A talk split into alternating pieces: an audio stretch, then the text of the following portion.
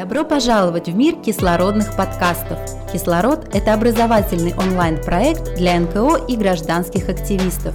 Мы знакомим вас с последними тенденциями в жизни некоммерческого сектора. Мы раскрываем ваши способности, обучаем и мотивируем. Для вас мы приглашаем лучших экспертов и знатоков своего дела, чтобы они делились своим опытом.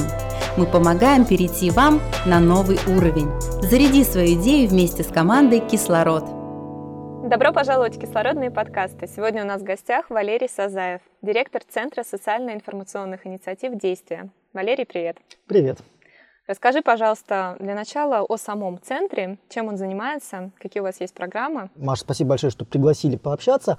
А, центр находится в Санкт-Петербурге, и в декабре нас признали иностранным агентом, и, кажется, это было новое слово в юриспруденции, потому что нас признали иностранным агентом за опосредованное иностранное финансирование, то есть мы получали а, иностранные деньги через российский фонд, и это были деньги глобального фонда на борьбу с ВИЧ-инфекцией среди ключевых группах, а Россия вроде бы тоже тоже является членом глобального фонда и тоже туда платит какие-то деньги. В общем, как всегда, в нашей стране запутанная история. Я уже немножко сказал о том, э, чем мы занимаемся. Это, собственно, борьбой с ВИЧ-инфекцией в ключевых группах. И наша группа, с которой мы работаем, это ЛГБТ-сообщество. Но это не единственная тема, которой мы занимаемся. У нас еще есть программы и по религии для ЛГБТ, и по развитию сообщества.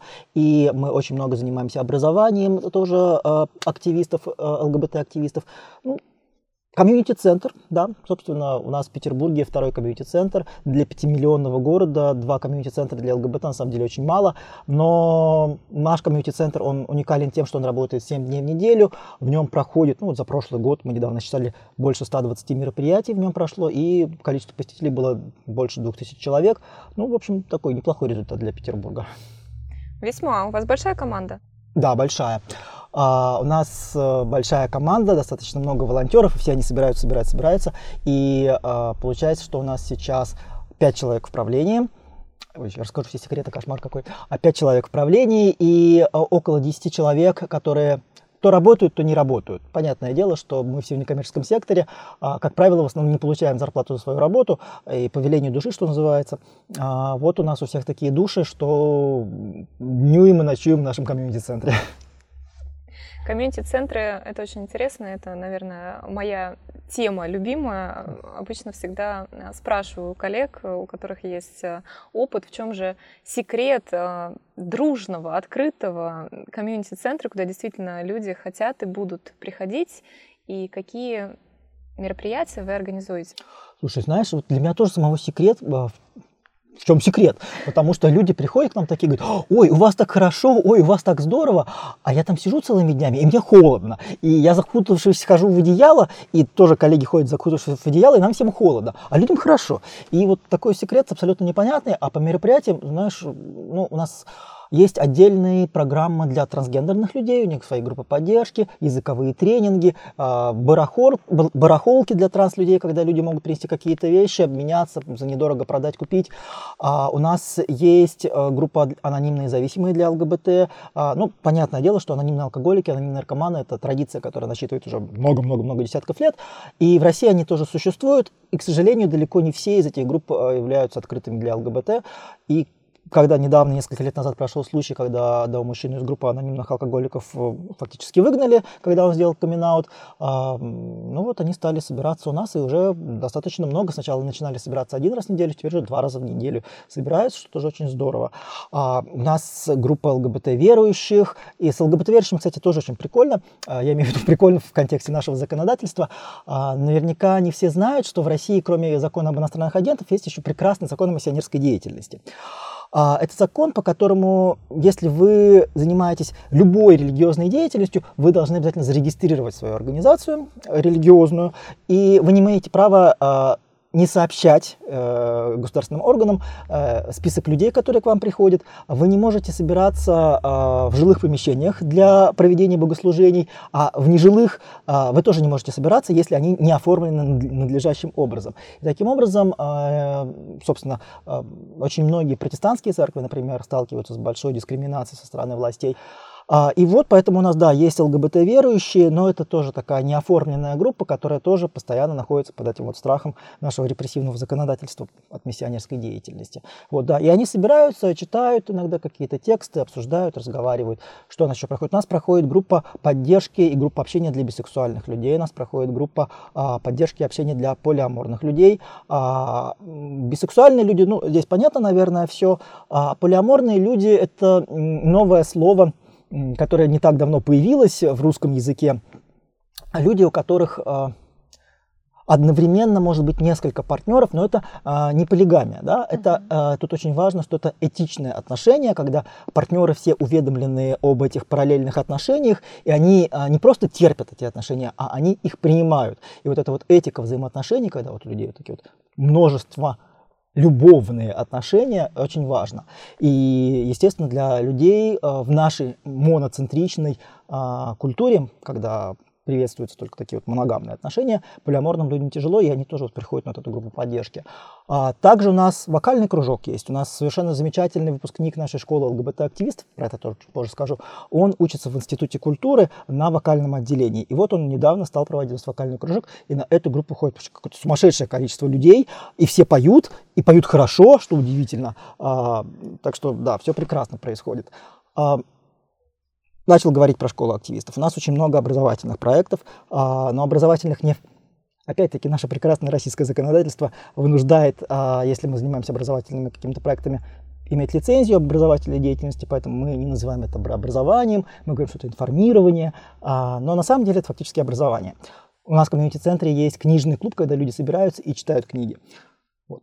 Ну и вообще у нас из 7 дней в неделю не остается ни одного вечера свободного. У нас есть два пространства, в которых могут одновременно проходить какие-то мероприятия, и очень часто бывает, что да, каждый вечер проходит по два мероприятия параллельно.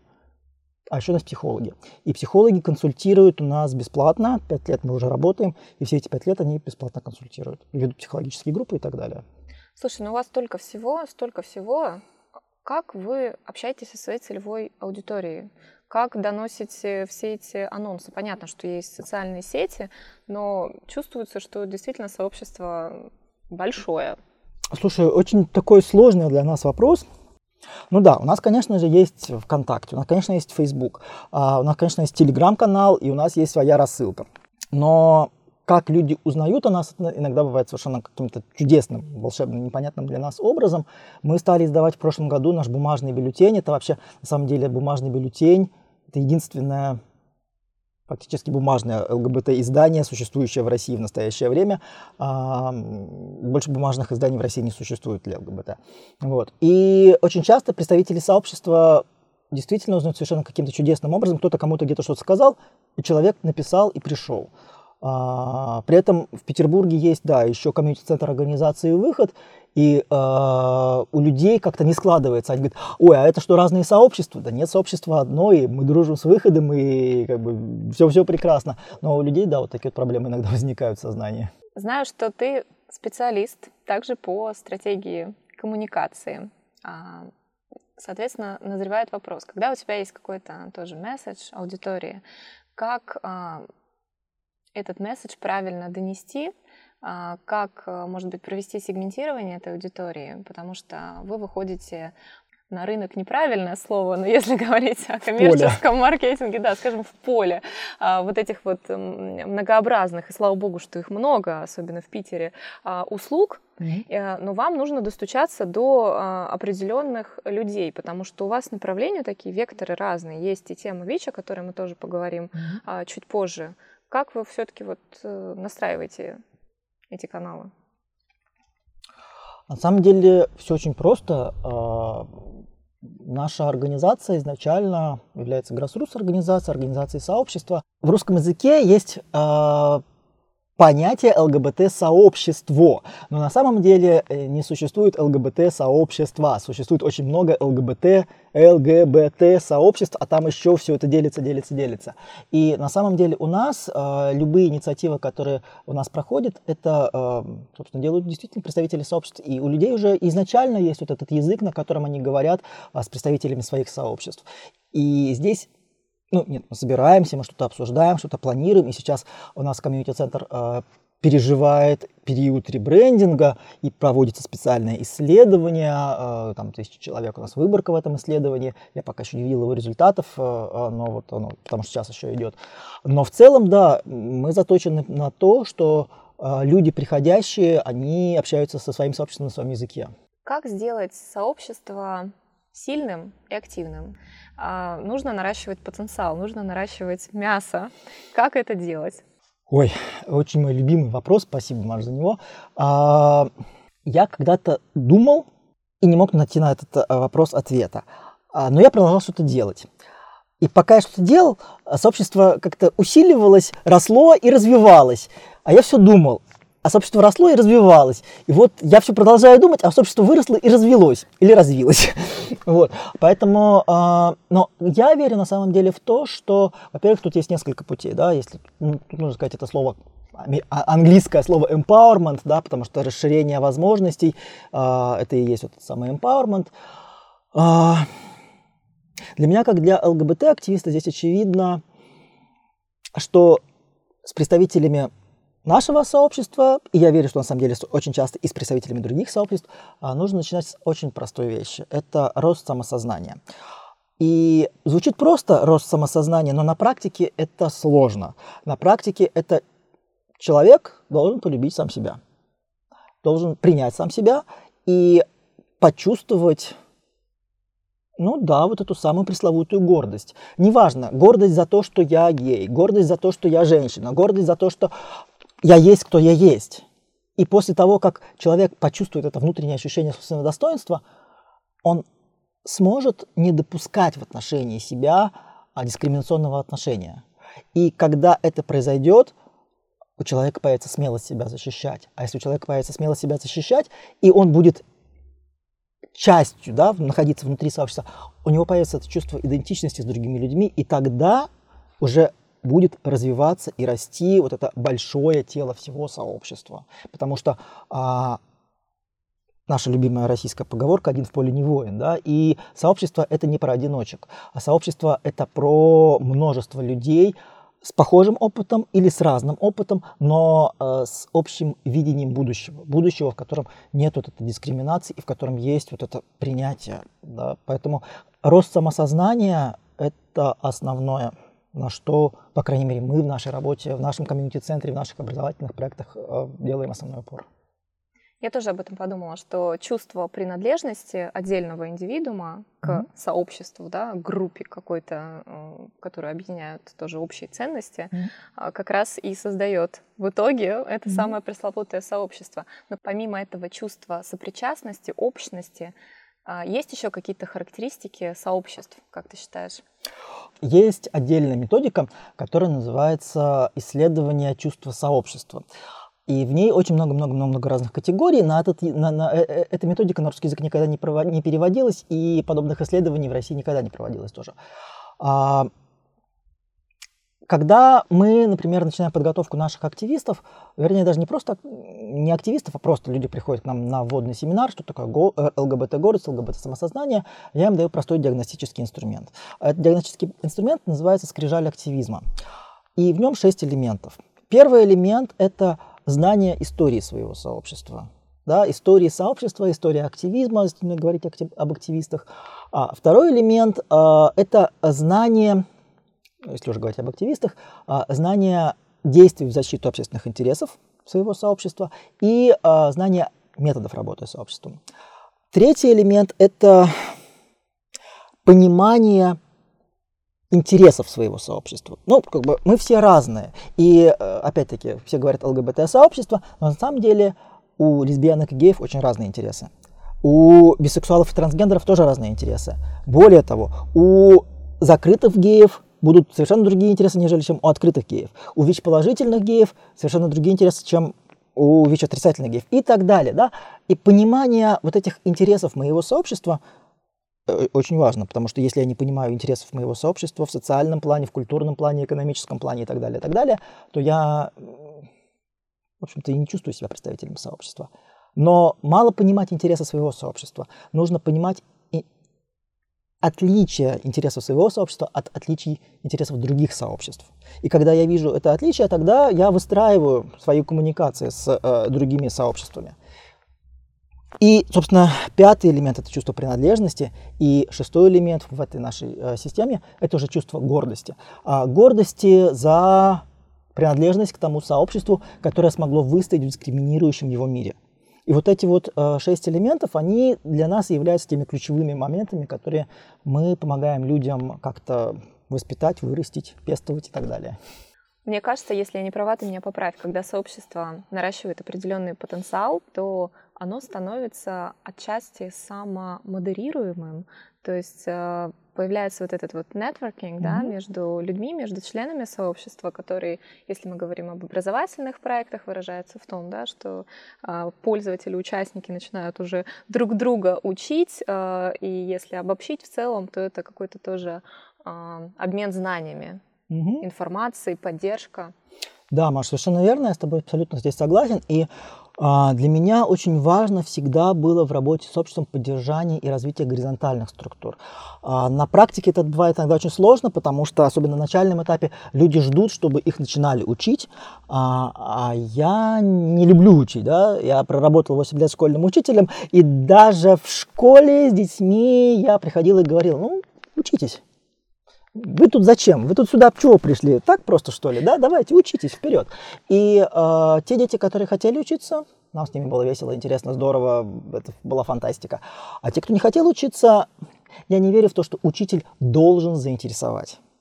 Я не верю в то, что, там, не знаю, лидер сообщества должен мобилизовать кого-то. Нет, он может показать, рассказать, а дальше же человек совершает сам этот выбор.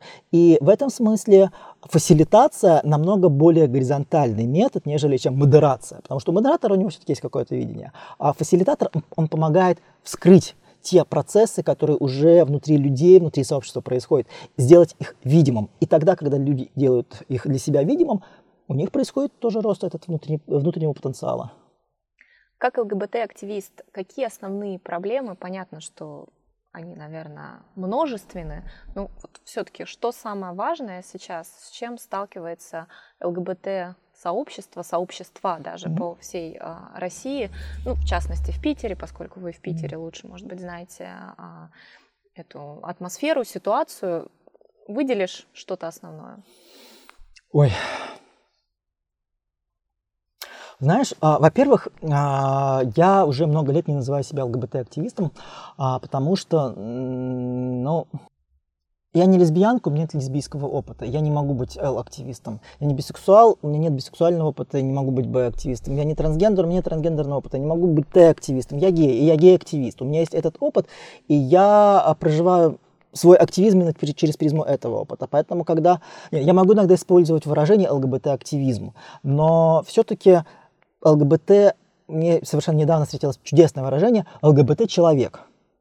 Что такое ЛГБТ-человек, я вообще не представляю. Как человек может быть одновременно и Л, и Г, и Б. Ну, окей, хорошо, человек может быть одновременно трансгендером и при этом еще иметь какую-то сексуальную ориентацию, отлично от гетеросексуальной, но как-то вот сразу все вместе очень сложно. И вот точно так же ЛГБТ-активистов в сферических вакууме их не бывает. Поэтому, да, это вот как бы все-таки такие идентичностные штуки.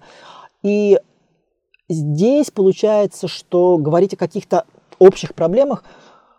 Это не очень компетентно получается. Да. Потому что, опять же, ты о чем мы говорили, не принадлежишь э, к тем микро да, сообществам yeah. внутри сообщества, я назову это так. Mm-hmm. Поэтому вроде как не совсем компетентен в этих вопросах. Выходит. А, я могу об этом говорить как внешний сторонний uh, наблюдатель. Да, не в том в плане, что у тебя не хватает mm-hmm. знаний, но именно со, стороны это не совсем то, что изнутри. Да. И для меня здесь на самом деле важным как раз-таки это то, опять-таки, то, на чем строится а, наш подход а, к обучению ЛГБТ-активистов, это то, чтобы люди научились видеть интересы своих групп, потому что а, это а, у нас один из вопросов на собеседовании. Напишите, пожалуйста, там интересы своей группы, и там люди вступ, бывают в ступоре, потому что, ну какие могут быть у меня интересы отдельные, как у бисексуала или бисексуалки, а, отличающиеся от остальных букв, и люди не понимают и не видят. И только потом со временем они уже начинают понимать, ага, ну да, у бисексуалов есть какие-то свои особые потребности, у бисексуалов есть какие-то свои а, проблемы, связанные с их двойной стигмой, с которой они живут, и, и, и так далее, и так у каждой группы. И вот, на мой взгляд, а, эта проблема только-только стала решаться, ну, в том числе буду скромным благодаря нашей школе, потому что а, когда у нас закончилась прошлая пятимесячная школа, наши ребята стали а, достаточно активны и появились группы поддержки для бисексуальных людей, а после летней школы у нас наконец-таки появились, не у нас комьюнити-центре, а в Петербурге, я имею в виду, отдельные группы общения для лесбиянок, именно в контексте какого-то активизма и обсуждения повестки лесбийского движения. Такого раньше тоже не было. Это все очень интересно, и ты затронул еще и важный вопрос терминологии, на мой взгляд. Mm-hmm. Когда ты говорил об отдельных буквах mm-hmm. и самоидентичности, это твое собственное видение или к вопросу, опять же, о терминологии все-таки стоит людям вот задуматься и где-то это официально прописано?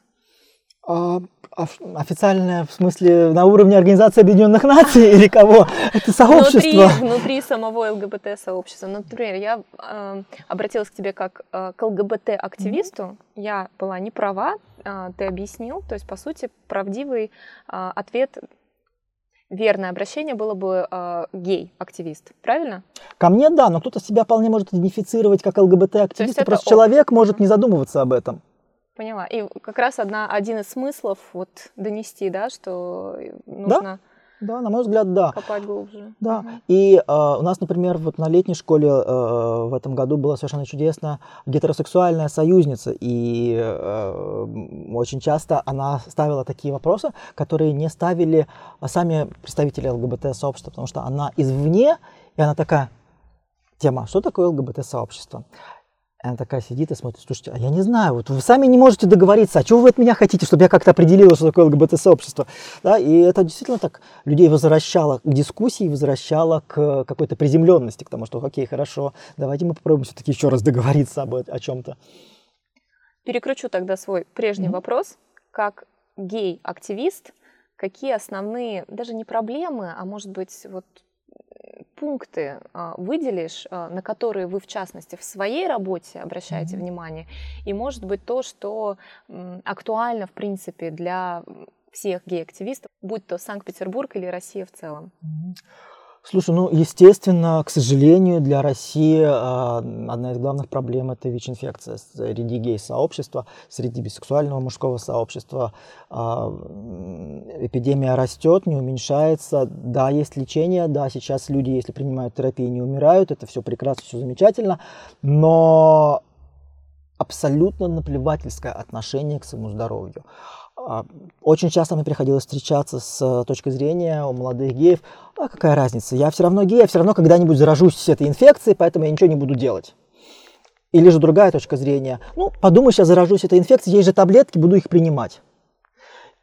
И и да, это проблема, потому что по статистике в Петербурге каждый четвертый э, гей является ВИЧ-положительным человеком.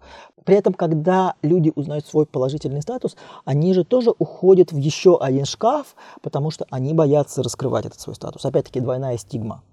И да, в Петербурге есть очень закрытые группы поддержки для ВИЧ-положительных людей, но основная масса, они не доходят до этих групп поддержки. И что происходит с людьми там, внутри вот, этого, вот этого второго шкафа, никто этого не знает. Поэтому да, ВИЧ-инфекция – это одна из основных проблем. Еще другая проблема – это, конечно же, подставные свидания, которые несколько лет назад э, были очень активны, да, там «Окупай педофиля» и, вот вся вот эта вот история с э, нацистом Марцинкевичем. Все подобные истории до сих пор продолжают быть и в Петербурге, и во многих других городах. И, конечно, это все те же самые истории э, с людьми, которые закрыты в своем э, статусе принадлежности к гей-сообществу. Их легче всего шантажировать. Да, шантажировать, избивать и так далее. А, третья проблема, которая есть, это это специфика именно малых городов. Я вообще не представляю, как живут люди, представители э, ЛГБТ-сообщества в малых городах, э, где у них нет ни клубов, ни каких-то мест для встреч. У нас в Петербурге там есть клубы и комьюнити-центры, и, и, и как-то люди живут. А в малых городах, ну, это же, ну, конечно, да, интернет, но все равно интернет не сравнится с живым общением, да, просто там прийти и разговаривать. Да, у нас а, совершенно чудесно. Сейчас к нам в комьюнити-центр начал ходить молодой человек, 18-летний, переехал два месяца назад а, в Петербург из Камчатки. И каждый раз он приходит к нам несколько раз на неделю, и каждый раз только сидит и говорит, я вообще на Камчатке не мог представить, что я могу приходить и просто сидеть, пить чай и разговаривать с другими геями. Валерий, одна из тем, о которых ты говорил, а, это ЛГБТ-верующие. Расскажи поподробнее mm-hmm. про законодательство. Поняла, это очень ново и дико. Mm-hmm. Но, тем не менее, что это за группа, а, как проходят встречи и в чем прикол? А, слушай, ну давай тогда, наверное, немножко расскажу побольше. А, собственно, сейчас какой, 19 год, да, а вот мой активизм 19 лет назад э, начался с того, что ну, как бы я был христианином, и в какой-то момент э, я не мог себя принять, я боролся со своей гомосексуальностью, это было много-много-много лет подряд, с подросткового возраста, а потом в какой-то момент, э, благодаря тому, что я там два года заходил в интернет на сайте англоязычных ЛГБТ-христиан, у меня встали шарики на ролике, и я такой, так, ладно, если там все-таки люди как-то себя принимают, наверное, я тоже могу что-то делать. И я сидел, сидел за компьютером и подумал, но вот мне понадобилось два года, чтобы себя как-то принять. Но наверняка есть другие люди, а, там, молодежь или может, старшие люди, у которых тоже есть такие проблемы. А на русском языке тогда информации вообще практически никакой не было. А, были какие-то статьи на сайте Гейру, но они были такого очень критического отношения по отношению э, к христианству, а именно а то, что называется аффирмативное или поддерживающее богословие, где говорилось, что можно быть одновременно представителем ЛГБТ-сообщества и христианином, а, не было. И я стал делать сайт – который был посвящен гомосексуальности и христианству. Ну вот, 19 лет сайт существует. С тех пор мы провели кучу-кучу всего разного. А, форумы, издали кучу книжек, семинары, а, пытались наладить диалог а, со священниками и нашли несколько священников дружественных, которым можем отправить ЛГБТ людей. И, ну, в общем-то, вот прикол именно в этом. Каждый человек может верить во все, что угодно, независимо от своей сексуальной ориентации и гендерной идентичности. Христианин, веришь? Да пожалуйста. Веришь, там, не знаю, в макаронного монстра и, там, не знаю, гетеросексуал? Да пожалуйста. И, и так далее, да. То есть, как бы, сексуальная ориентация и твоя вера во все, что угодно, мифологические представления, реальные представления, не имеет, как бы, корреляции. Но за счет того, что традиционные религии, будь то христианство, ислам, иудаизм а, и традиционный буддизм в том числе, ну и, и другие религии, они все-таки гетеросексистские, да, в них вот эта установка на то, что гетеросексуальность является естественной нормальной сексуальной ориентацией, а, она не позволяет э, верующим людям исповедовать свою религию без какой-то внутренней стигмы, без какой-то внутренней дискриминации. И, соответственно, много-много лет назад э, начали появляться первые богословские работы, которые стали прочитывать библейские тексты, э, ну, я говорю о библейских текстах, потому что это в контексте христианства, с точки зрения того, что не все так просто, не все так однозначно. Э, давайте прочитаем историю Давида и Анафана. Но какой взрослый гетеросексуальный мужчина скажет относительно другого предположительно гетеросексуального мужчины, «О, Иоаннафан, твоя любовь была для меня дороже любви женской». Ну, подозрительно же, да? И не надо говорить, что это такая крепкая мужская дружба. Ну, ну, ну вот не надо, да? И вот все вот эти такие текстологические вещи, которые вымарывались, да, э, исторического христианства, а, они стали постепенно скрываться. И то, что гомофобия появилась только в VII веке, вот в том виде, как мы ее знаем в контексте христианства, ну, это уже исторический факт, да, был такой историк, а, американский историк Джон Босвелл, он провел совершенно замечательное исследование и открыл э, обряд, который называется «Братотворение» Адольф, Адольфа Поэзис, э, в котором он не говорит прямо, что это было однополое венчание, но он говорит, что в том числе могли быть и эти обряды над однополыми парами. И а, там молитва, которая читается, это абсолютно та же самая молитва, которая читается над гетеросексуальными людьми, вступающими в брак. Как думаешь, а, в чем большая проблема? Вопрос того, как ты сам с этим живешь, ты рассказал свою историю, как это было сложно, а, какой это был поиск. Или другая сторона со стороны уже священнослужителей, что, наверное, какое-то все-таки непонимание, нежелание, какие-то устоявшиеся каноны, традиции. Во всем виноваты деньги и власть. Если бы люди не боялись потерять власть или деньги, а всем было бы прекрасно, хорошо и замечательно. Я Не знаю, кому сложнее, потому что одно дело, когда ты, ненавидишь сам себя, а другое дело, когда ты призываешь, чтобы кого-то ненавидеть.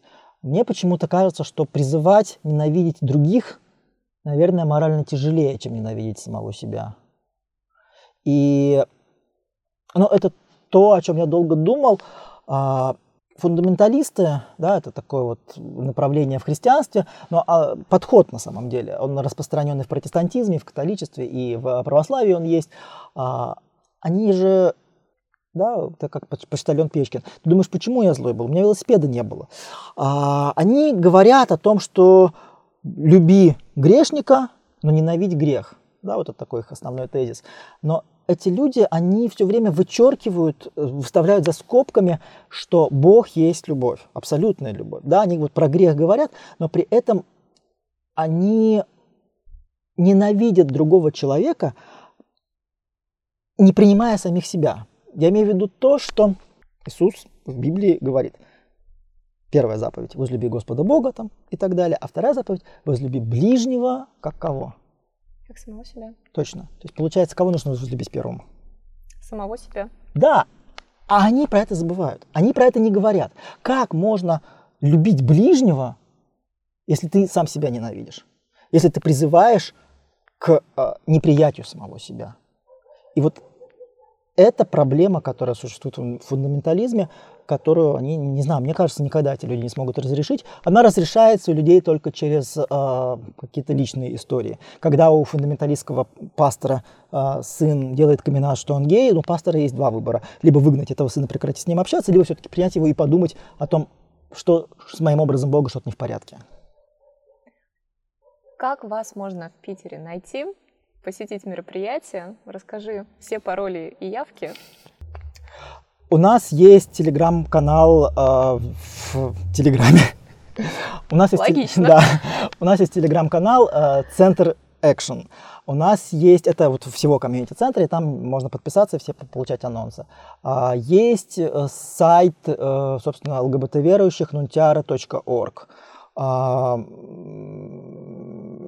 опять-таки, Группа ВКонтакте тоже, центр действия. А, Там все ивенты можно найти. Да, да, да. В том да, числе да. и в комьюнити-центре. Да.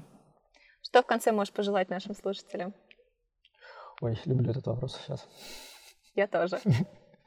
Пожелать слушателям я хочу тепла, сил, любви, а самое главное ощущение своего собственного достоинства, чтобы так это, сверяться с ним иногда, потому что это очень важно. Идешь с работы весь задолбанный, садишься в автобус и так, оба, а где мое чувство собственного достоинства? Вот. И когда ловишь это чувство собственного достоинства, тогда понимаешь, что вот человек, который тебя только что наступил на ногу, у него это тоже чувство есть, не посылаешь его куда-нибудь, вздыхаешь, и как бы все становится хорошо. Валерий, спасибо тебе большое за сегодняшнее интервью. Спасибо, Маша. Очень рад пообщаться. Взаимно. Друзья, напоминаю, что сегодня у нас в гостях был Валерий Сазаев, директор Центра социально-информационных инициатив «Действия».